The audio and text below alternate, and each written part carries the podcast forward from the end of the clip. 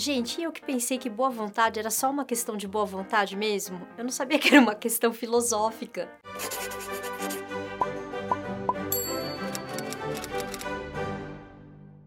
Tema de hoje nasceu de uma conversa entre eu e o Francisco que a gente estava falando sobre empatia, mais uma vez, e sobre o fator boa vontade. E a gente começou a se perguntar, né, de onde vem? Por que algumas pessoas parecem ter mais?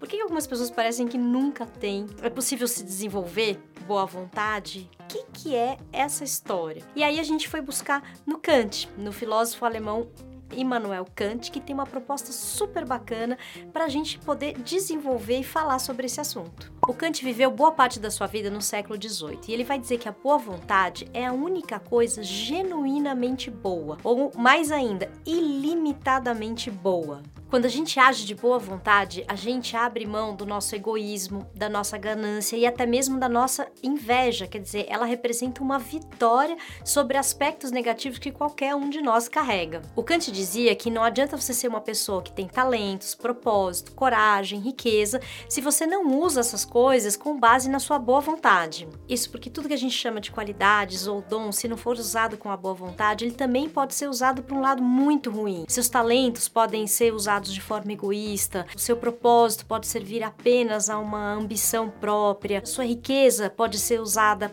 apenas em função da sua ganância. Quer dizer, o elemento boa vontade ele é fundamental. Se você cai nesses tipos de engano, você pode até fazer algumas conquistas, ter dinheiro, ter fama, mas nada garante que você vai ser feliz. Olha que maravilhoso isso que o Kant fala. Ele vai dizer que o que garante a nossa felicidade não são nossas capacidades é, racionais, é justamente a boa vontade. Quer dizer, a boa vontade é um caminho para a felicidade. Mais do que isso, ela assegura a nossa felicidade. Então, para ele, o supremo destino prático da razão é fundar a boa vontade. Vocês percebem que interessante essa função que ela, ele, o Kant, dá para nossa razão? Não é pensar, fazer, acontecer, é assegurar que os nossos atos sejam guiados pela boa vontade. E esse olhar é super importante, porque a razão, gente, ela é tão incrível, ela é tão genial, que se você descuida, ela dá um jeito de se justificar, inclusive justificar a má vontade. Sutilmente, às vezes, a gente acomoda aquilo que deveria ser feito por boa vontade, as nossas vontades, desejos mais egoístas.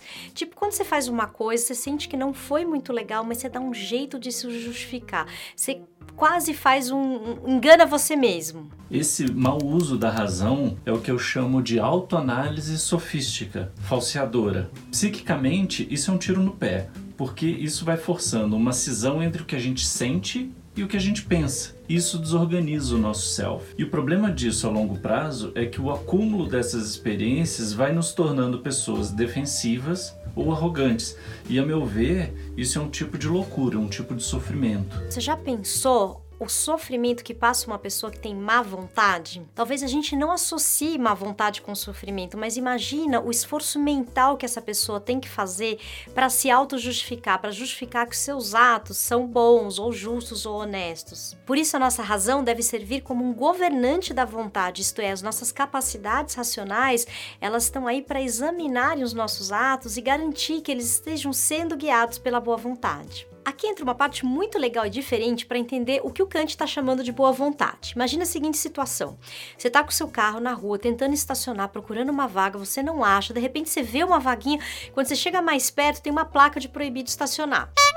Aí você não para. Se você não para porque você pensa, nossa, se eu parar ali eu vou levar uma multa. Bom, o que você fez foi correto, mas não passa disso, um comportamento correto. Agora, pro Kant, né? Vamos essa ideia. Se você não para porque você sabe que parando ali e quem botou aquela placa ali sabe que atrapalha as pessoas, que vai ter uma consequência, de repente é uma rua que vira ônibus, seu carro tá ali, não deixa o ônibus passar, aí sim você pode dizer, você se preocupou com a consequência, se preocupou com outro e você tomou essa atitude baseado na boa vontade. A boa vontade é um princípio de ação que considera a nossa vida em relação às outras pessoas, ou seja, que leva em consideração o outro quando a gente toma uma decisão. E é por isso que a gente se interessou tanto sobre esse tema da boa vontade, porque ela é uma capacidade sofisticada de relação, que considera que cada ação nossa vai ter um impacto e uma consequência sobre o outro, sobre o outro que está próximo da gente na nossa família, no nosso grupo de trabalho, sobre o outro que está no mundo. A gente deixa de se preocupar com o comportamento que a gente está tendo, com a vigilância ou com o julgamento e se coloca na intenção intenção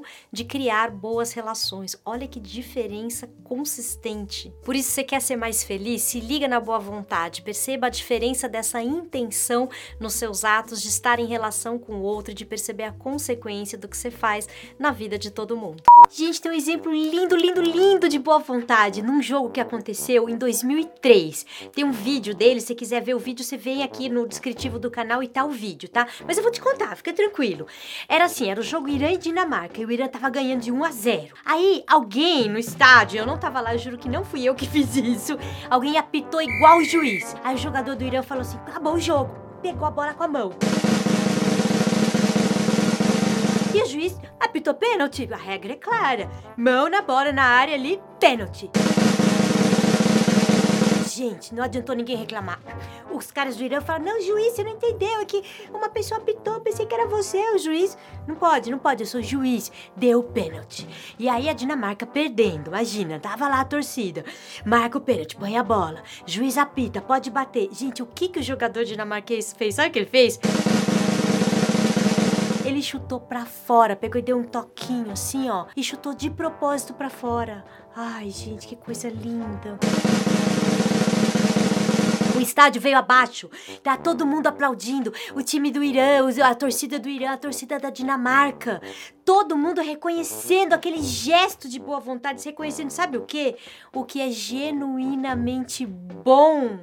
Ó, que coisa linda, gente, porque todo mundo entendeu o que aconteceu, entendeu o jogador, entendeu o juiz, entendeu a confusão, mas só pela boa vontade aquele cara tomou essa decisão. Pá!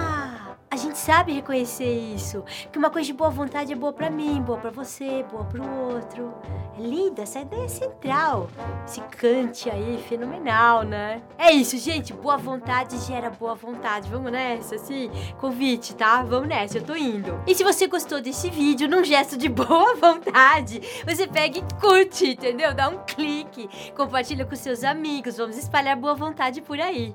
Um beijo, até o próximo.